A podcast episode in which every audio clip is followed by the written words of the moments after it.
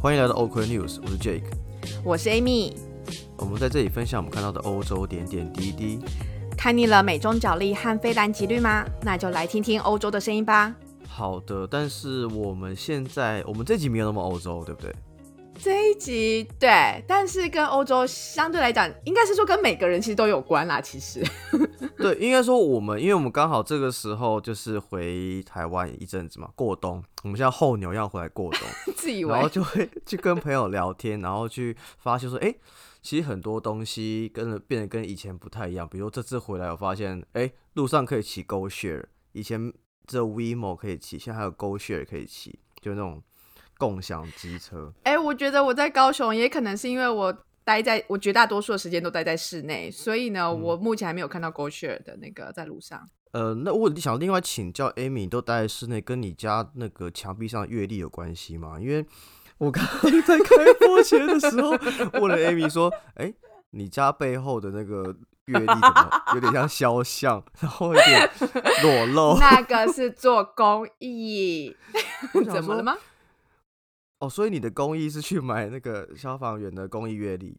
对啊，很不错啊，就是爱心传播到世界各地。对，我觉得不错，我觉得蛮好。因为我自己做爱心的方式是，我会去买那个流浪猫狗的那个阅历啦。我想说，同样的爱心有不同的表述方式。是的，没有错。就跟有时候我们发现政策也是这样子。好的，因为是最最近很流行，就是我们之前有讨论到呃房价的问题嘛。那其实回台湾之后，还是哎这个话题继续烧，这个超级打方，没错。而且重点是我们，我记得那时候我们在录那个荷兰的租屋买房的时候，那一集超多收听率，就大家真的对于就是租屋买房这件事情非常的有兴趣。然后就发现这一次一回来台湾，就发现。天呐，这个话题就是不得了哎！就也有可能是因为我们年纪的关系，或者是说没有这这话题是万用的，就是你年轻的时候租屋很贵，对，然后你上班之后觉得哦买房租屋都很贵，然后再老一点就是哦你要买房好痛苦，然后就更老一点 还没到那个年纪，但是更老一辈的人很喜欢跟你聊哦你也买厝在探钱啊，哎少年啊就现在买厝了，无厝没使安尼了，所以真的是万用，而且是跨世代，就是没话题就讲这个。对，虽然我个人不是很喜欢房地产的东西，但是我觉得有些东西，呃，我们在欧洲看到的可以跟大家分享，但是我们在台湾有看到一些东西可以做一个交流。那我们这一集的话，想说，哎，是不是可以扩增一下取材的范围？对，所以今天我们是用那个 d c a r 的那个讨论版里面，然后我们就去看说，哎，到底就是大家现在对于这个议题是怎么样谈？就是怎么样的一个看法，我们就从那个 d c a r 的时事版里面去看，然后其中这个也是在他们的即时热门看板。哎，对了，我们要不要稍微解释一下到底 d c a r 是什么 d c a r 这个东西的话，其实就有点像是比较年轻一代的人使用的 PTT 了，因为我知道，我相信我们这一代的朋友或比我们更资深的网友们都是用 PTT。你用字很小心。资深网友，资深啊，我没有错啊，就是资深啊，我怎么了吗？有什么怀疑的吗？没事。对啊，他们是学长姐啊，怎么了？你想干嘛？肯定是的。好，继续。对对，然后现在年轻一代的人好像都是比较使用 D card 为主吧。然后的话，他们上面的话，嗯，好像很丰富，很丰富，多丰富？有横跨什么样的主题？哎，其实我对 D card 最一开始有印象的东西是什么？你知道吗？是什么？西施类似西施版之类的吗？不是，我是那种人吗？我怎么知？我 觉得是啊。我我 干，你这样我很难接下去。好，继续。没有，我一开始对第一卡会会有印象，是因为那个什么，呃，因为我之前会看会看瓜吉的直播。对。然后他有一集就是好像也是就是就是他他在好像那一集就是 D card 给他一个活动吧，让他有个权限，他可以抽卡，因为第一卡好像有个功能是可以抽卡，就每晚帮你配对。哦，对，配对，你是不知道，你是不知道，我真的不知道。你的表情告诉我你不知道。我是的确不知道，我以为他就只是纯粹就是你说像不同年轻版主题，PPT，对啊，就主题主题，然后有不同的分类啊，像是他们说有讨论感情生活啊、职场话题啊、各种兴趣这样之类，然后就大家可以看一看啊，然后或者是回文之类的。你除了它功能很多，它功能是可以让你配对，让你认识更多的朋友。所以我来跟大家讲一下，今天的故事是来自 d c a r 的生活版。那想讨论感情、生活、职场话题，各种兴趣都有相关内容，可以跟卡友聊。那现在不止大学生，已经毕业的大家，像我们，只要用常用的信箱就可以加入 d c a r 哦。因为我知道，我也我蛮惊讶是说，因为一开始我知道他只能用学校的信箱去注册。啊，所以毕业的话就没啦。对，那上一次我要用，我好像是要查一个东西的时候，然后我就用我的 Google 账号直接登录就可以了，所以我觉得还蛮方便的。哦，我还没有申请呢，我还没有那个登录账号，但是今天知道他有配对的那个，你不应该讲出来不是吗？啊这你不应该讲出来不是吗？这样就显露显露出年纪了，怎么办？对，这样这一点上我比你稍微年轻化一点点。那我们可以把这一段卡掉吗？我不会卡，而且你不觉得我们现在老了就很，应该说不是老，就是科技的进步，就会很依赖那个 Google 直接登录这功能嘛。因为会忘记账号密码吗？对，因为我每次都忘记，所以我很希望所有的应用程式或什么服务都可以用 Google 账号登录就好。那如果被盗就算了。你真的看很开耶，你就觉得反正得我没有什么。我没有什么好掠夺的。嗯，你确定没有一些自己特殊的偏好，不想被别人知道？你说像你背后的阅历吗？好继续我们来看我们 我们赶快回到主题。对，回到主题，因为我们我们是从那个啊，我要更正一下，是从十四版来的啦。对，是十四版。那这篇从 d c a r 十四版的是说有一个呃标题叫“竹科工程师的悲哀”，在讲这个房产的部分。因为在十二月十号的时候，呃，财政部长苏建荣有表示说，呃，因为下半年其实房地产其实很蓬勃发展嘛，那所以他们有说会从呃必要时会从税制出手，但是其实他这边就有附一张图，那我这篇的连接，这篇的连接我也会附在我们的 po 文下面。就是说，其实北台湾今年房价涨幅前十大行政区，其实就是台北、桃园啊、新竹为主。那其实新竹就有两个区，那其实涨幅都蛮大的。像新浦是第四名，从二十万，二零一九第四季到今年二零二零八月到二十二万的均价，所以涨幅也要七点八趴。那另外是竹北第六名，从去年底的二十五点二万一平到今年的二十六点七万一平，也是涨幅将近六趴的水准。诶、其实很猛诶、哎、我不知道为什么啊，我可能我从来没有在关心房市或者是房价，所以这个涨涨幅就是这样子，算是一年的涨幅嘛？这样子其实不到一年啊，因为它算法是算去年最后一季啊，最后一季是十到十二月嘛。哦，但它所以等于说不到一年它就月涨了大概六 percent 之类的。哎、很多啊，你你放你看现在定存利息应该是多少？一一趴上下吧。有到一趴哦，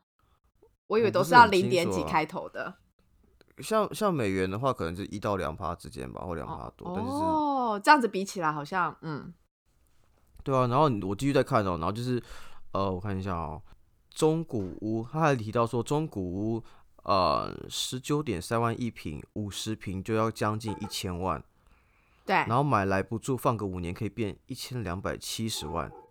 那其实我发觉他这样子的涨幅，然后这样的投资报酬啊，是不是都比什么股票啊什么之类的还要好更多？就是很稳稳稳赚啊，而且好像就是稳赚不赔是这样的概念。好像你很难输钱的感觉，就在台湾投房地产，好像你很难输钱的感觉，而感觉真的很惨。因为就我所知啊，就是新竹很多都是主科工程师嘛，当然我觉得他们的呃所得比较高，可以带动当地经济发展，我觉得是可可能的，也是嗯合理的。嗯，但是这个涨幅，我相信呃可能会比很多的主科的工程师的薪资涨幅还要高。而且应该是因为你说，看哦呃，你说，你看到，如果你放，比如说你五年之后，你就可以，呃，从一千万变成一千两百五十万好了，对，你的涨幅是百分之二十五，哎，你你的年你的年报酬是正正平均正五趴，这个很很很猛啊，但是老实讲，我觉得啊，就是刚刚你说的，就是很多竹科的工程师，就是他们的呃薪资水平其实蛮高，所以可能就是相对来讲会带动那边的经济发展。但我相信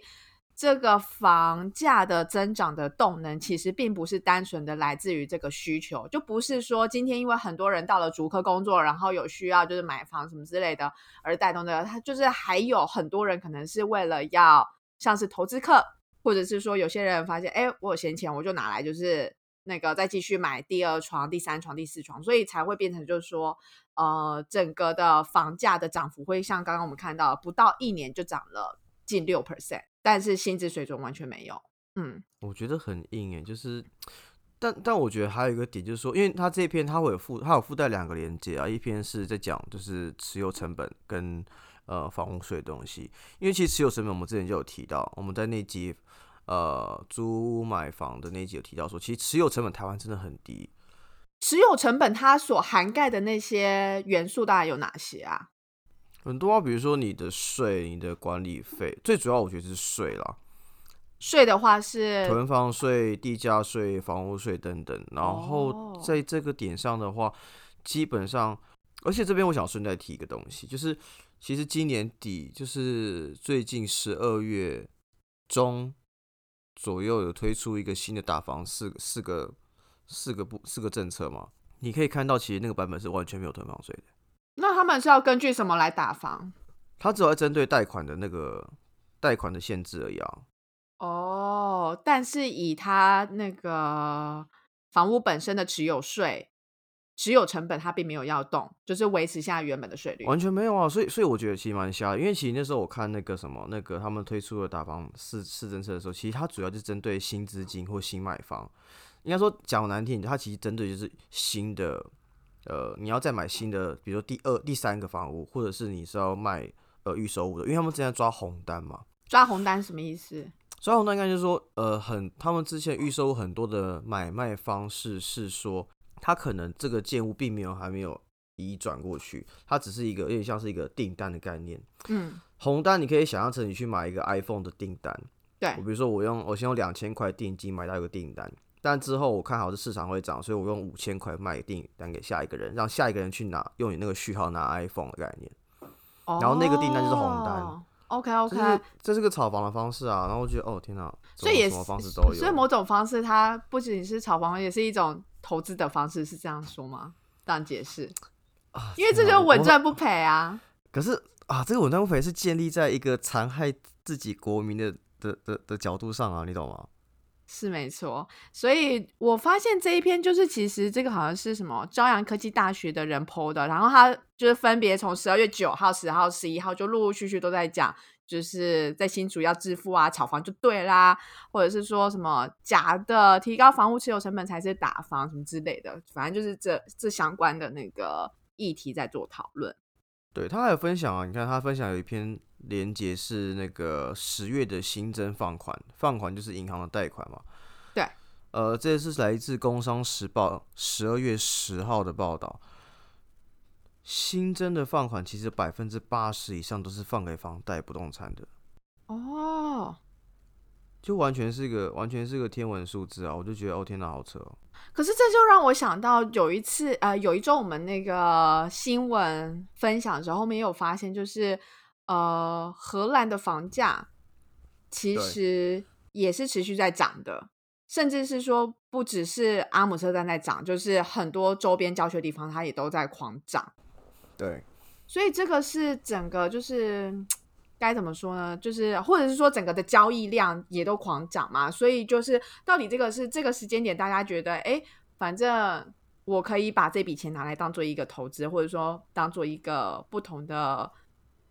对，我不晓得不同的作用等等之类，因为大家也不会把这笔钱拿去旅游啊。提供提供小弟浅见啊，我觉得台湾不动产会上持续上涨有几个原因，第一个是那个什么，嗯，资金便宜。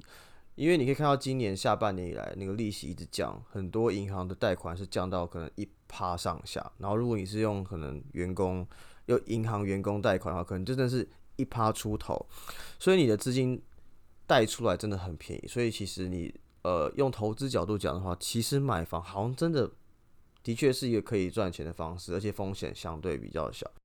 那第二个点的话，我觉得是因为持有成本真的很低。就是我们看我们我们台湾的相关的税、地价税、房屋税等等的，跟国外比的话，你真的是真的是佛心诶，就是真的是跟我们的薪资一样便宜，所以才会大家就是买无上限买房，一直狂买。然后第三个点，我觉得是因为台湾的金融法规相对保守，所以其实很多的资金是没有。没有一个目标可以去的，就你没有办法有一个好的标的让他投，让资金投资，所以变成大家就回归到那就放不动产算了。然后最后一个是最可怕的，有土司有财，这个社会觉得你要买房子，你的爸妈也觉得你要买房子，这个观念很难改变。哎，那我觉得刚刚说的持有成本的部分，我觉得我们可以再用一个更具体的，就是例如说有个数字上的比较，让就是听众们可以更清楚的去知道说到底差距在哪，因为我们一直说差距很大，可是不晓得到底实际上差距在哪。哎，可是我们有找到数据哦，但我怕大家听到会真的会傻眼，我怕大家哭出来。我们这边有从风传媒找到一篇，嗯，是在讲这个呃持有成本的地方，然后是二零一九年十一月二号的文章，由一个会计师小杨写的，我觉得他写的蛮呃蛮清楚的，大家可以参考一下。他这边比较案例是用台湾，我看哪边？台北市三十年的老公寓。然后总价是一千八百万，对吧？呃，对，一千八百三十万差不多。然后它跟外国比较的是一个加州三十年的独栋住宅，然后售价是大概六十点五万美元左右，所以大概也就是一千八百七十五万台币。所以就等于说两个物件我们都是用一千八百万去做一个比较。好，可怕的地方来了，我们来看一下里面的 detail。好，他这边就有讲，就是说。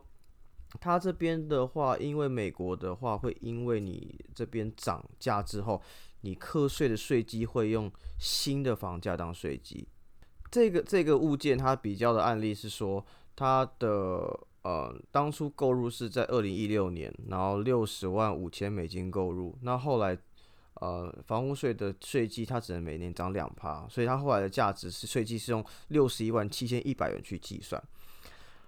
然后呢，他把土地的税跟房屋的税，林林总总全部加在一起之后，他整个的税金一年大概是要九千两百多美金，我们算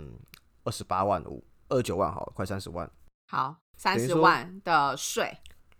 对，但反过来哦，那如果台湾的话，一样是呃一千八百万现值的房子的话，税率多少嘞？算完之后竟然只要六千块台币。八千块，六千块跟三十万，这差距太大了，而且包含的就是同样都是房屋税跟地价税嘛，就是这两个都包含进去了。哎，很扯哎，六千块，就是你六千万六千块算回去的话，就是多少？我这个这个比例小到我无无法感觉到。但这不合理啊！你零点零四趴，零点零四趴左右吧。但这真的很不合理，是因为我记得，例如说，他文章里面他也有提到说，六千块，大家可能会说，哦，因为本来就是国外的税本来就相对来讲比较高嘛，什么之类的，所以当然那比例会比较高，所以钱会比较多。这就是为什么大家都会囤房的原因啊，因为你囤房成本超低的，我可能比这笔钱去买基金的管理费还低吧，都还要低。而且重点是，今天就算我们真的把它去比较，说同样都是以台湾的呃。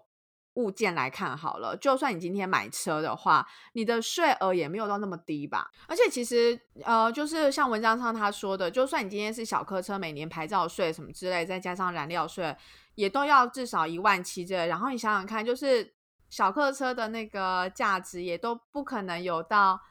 一千八百万那么多啊，可是他课的税却反而还比较高，所以表示就是。这个税率的设计，我是不晓得背后当初背后设计是不是有什么样的历史背景，或者是有一些环境因素，就是因为这实在是太专业了，我我我不确定。但是至少我用这样的一个比较，就是我们先跟国外同样物件去做比较，然后再同时以说好都是以台湾来讲，然后用不同的税，然后去看他们的占比，因为车子不可能有到一千八百万那么多吧，是吧？车子呃还是有的啦，只是说很少。但这种是说。税金差太多啦，你懂吗？税金真的差太多啦。然后重点是你这样变成是你，我讲难听一点，就是政策在税制在鼓励你去投资房地产啊，对吧？因为你的成本很低啊，就有点像说你投资，很多人都会讲嘛，你看绿角或什么的文章都会说，投资被动式基金比主动式基金一个第一个大优势就是说，你的管理费就你的成本低很多。那所以这个真，所以那个方式会导致大家去投资被动式基金比较。呃，能够有比较高的胜率，可是这样变成说，你的税制就在鼓励大家去，你要去多炒房，你不要去买车，你不要去投资其他金融产品，因为买房就是对买房就是挂包紧，所以成本低又会赚，好不好？有人会帮你消掉，好不好？不用所以才会变成那个啊，迪考它上面那文章，他就直接把标题设为说，在新竹要致富炒房就对了。我觉得不是在新竹，我觉得在台湾整个台湾，哦，就是整个不管哪个城市嘛，你确定？可能新竹最严重吧。呃，因为新竹可能还可以去工科去科学院去致富，可能别的地方是无法致富。这句话好痛苦哦，有一种淡淡的哀伤。哎，真的好可怕哦。嗯嗯，怎么办？我现在看完这数据有点震撼。我觉得我们要不要回过头来再看一看，就是以欧洲，就是以我们了解的荷兰的状况来跟大家再分享一下。对，毕竟我们还是分享欧洲的观点嘛。虽然这观点分享完之后会更痛苦。那如果是回到欧洲的话，我们的不动产市场会长什么样子嘞？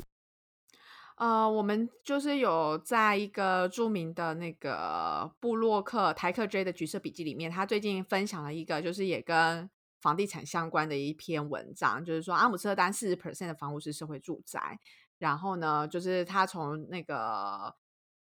社会住宅部分来看，整个荷兰的社会住宅制度。然后呢，他分析了一下，就是说，以根据荷兰政府网站的最新资讯，就是大概有七十五 percent 左右的出租房屋是属于所谓的住宅协会，就是负责提供社会住宅给到就是一般民众之类的。那呃，哎，等一下，我这边应该要从。最源呃，整个最源头来看啦，就是说以整个荷兰来讲，大概有近六成是属于自用的住宅，那剩下的四成那就是出租嘛。那以出租里面呢，社会住宅又占了大概三十 percent 左右，比私有的出租住宅还要高出不少。那这时候我就想到，就是所谓荷兰的出租呃社会住宅的部分啊，其实我们之前也都还蛮熟悉，因为就像是说我们当时候在。呃，求学的时候，其实所提供的住宿部分，也就是所所谓的 Holland to Stay（H2S），它就是属于所谓的那个社会住宅。那它的社会住宅里面，它也有一些就是相对的，例如说，呃，你必须要，就是它这些社会住宅里面，八十 percent 必须要提供给年收入低于，就是例如说，呃，三万六左右。欧元的人，也就是说，他要保障给就是收入相对来讲比较低的这些民众。然后接下来十 percent 的出租房屋是给在年收入再再高一点点，然后最后的十 percent 再提供给更高。等于说，它是根据呃你的收入的标准来评判说，哎，你可不可，你有没有符合这个社会住宅的条件？然后以我们当时候，因为我们都学生身份嘛，所以我们都一定是符合这个。然后再加上它还会有一些规范，例如说，你一定要有所属于自己的厨房啦、卫浴啊等等，就是你不是 share room 的那种模式。然后同时，呃，反正符合一些条件以后，以及哦最低租金，它有一个设定最低租金。那如果你都符合这些条件，那就是呃政府还会拨一个就叫做 housing allowance。所以一般来讲，我记得那时候我租的那个大概是一个月是九百多欧，可是如果有房补下来的话，大概就是五六百欧，五六百欧这样算起来大概是台币台币两万，差不多。所以相对来讲就是。哦，对于很多人来讲，他们这个这样子的一个价位是相对来讲比较比较亲民的。对我其实蛮同意说，从价格的角度来讲，或供需角度来讲的话，你会发现这荷兰的社会住宅其实做的还不错，就它量蛮多。像刚刚你有提到 H2S 嘛，但其实它还有很多不同的其他机构会提供这样的社会住宅，让大家去抽签。而且其实你去换算回去。呃，换算回去说，你的租金占你的呃收入的比例的话，大概都会在你的可能三分之一以下，所以其实我觉得算还是算相对可接受范围内的。没错，而且应该是说，呃，对于刚到这个刚到呃荷兰这个新环境好了，你要去寻找就是一些房源等等，因为有太多就是有诈骗或什么之类的，不同类型或不同来源。对对对不知道对对对怎么可不可以相信的来源。所以有这样的一个社会住宅的一个管道，对对于新加入到荷兰这个社会的人而言，是一个非常比较有相对来讲跟真的很有保障的一个方式。虽然它被诟病的就是说，其实当时候蛮多就是供需的不平衡，就是需求太多，所以呢，刚刚你提到说要抽签啊、要等啊什么之类的，所以。不见得说真的每个需要的人都一定能够满足，但是他能够满足真的是绝大部分。因为就我所知，我们班上应该九成，应该有九成几乎都是都是都住住在就是这种对对对这种社会住宅，除非像有些例如说他们有带自己的家人啊，他们可能就是比较需要是什么。呃，三房两厅或什么之类的这样子一个特殊的需求，不然绝大多数如果没有带就是家人来，很多都是透过这样的一个方式去找找寻他们在呃荷兰的第一间房子这样子。而且这边我想要讲一个点，就是说你刚刚讲到厨房这件事情，就是说我觉得在这是一个我去荷兰租房子蛮震撼的东西，因为以前在台湾租房租套房，你的其实我的刻板印象就我习惯就是很多套房就是因为很小，所以没有厨房，但也可能是因为说啊，因为你买东西吃很方便或什么的。但是家具也常常是缺少或是不完整，然后电视很小啊，然后或是你的呃设备都很老旧。但是其实像荷兰的社会住宅的话，说真的，里面东西都超新的，就是新到爆，然后空间也算舒适，然后厨房就功能都很完整，然后你进去你不用买餐具，它的盘子、叉子，然后什么东西都有，然后锅子也给你全新的，我会觉得哦天哪，反正就锅碗瓢盆都一应俱全，那才是那才是真的叫一个皮箱就能入住哦。台湾那个一一卡皮箱就能入住，那是胡乱人的啊、就是我觉得在这个生，就应该说在生活的这个品质追求上，他们是比较 care 的。然后另外一点的话，我觉得，嗯、最近很流行在讨论一个东西，叫做名人社会住宅嘛，一个月四万台币的租金。对，看到那个，可是我觉得我觉得但我但我想先帮他讲一句话，就我觉得有点标题杀人啊，因为我朋友是做就是估价的，他说其实以社那个社会住宅的案件跟附近比已经算便宜了。哦，然后的话，而且那个是三房的，比较大的房型，好像四十几平吧，所以我觉得也不是那么的贵，只是说你没有那么的便宜。因为我之前我们家有在外面，因为之前装修的关，有在外面租过房子，我们租两房而已哦，然后就要大概四万五，然后还比比他那个小哦，比他那个名人，我们那时候空间在二十五、还要小二十五还二十八平而已，所以其实就是就是贵，但是没有那么没有那么便宜，但是也没有那么没有想 OK OK 了解了对，解，然后这篇文，嗯，然后然后这篇文章就就回推嘛，就是到底就是呃，如果是算阿姆斯特丹的社会住宅，然后用一样的大小来算的话，它用二十五平去算，然后的话租金大概是一万九千欧，但其实算回跟其实已经是租金的上限，社会住宅的上限，但是其实还是比阿姆斯特丹一般市场上的行情打了六五折，所以其实还是比台湾这边的八折低很多。对，因为台湾是以八折为一个那个嘛标准，对为一个目标这样，所以就是嗯。还是有很多努力空间啦，就比如囤房税啊，或者是或者是社会住宅的做法，因为我觉得社会住宅是个很蛮需要努力的地方。那就像我们刚刚有讨论到，就是说这一次政府他提出的这些打房市政策里面，其实完全没有针对提提高房屋持有成本这件事情，也就是说他们完全没有碰到就是呃税痛的那部分，对，就是真的对于真的能够去砸到就是持有人的这些就是脚，让让他们觉得说真的不应该再这样做，所以有时候都会觉得政府是不是说的都比唱的还好听，但是就实际执行起来的那个效果根本就不一样。哎、等一下，你说说的比唱的好听，但我知道有个东西说了唱的都好听耶，像 KKBOX 说的唱的都好听，快上 KKBOX 免费收听数千档 Podcast 节目。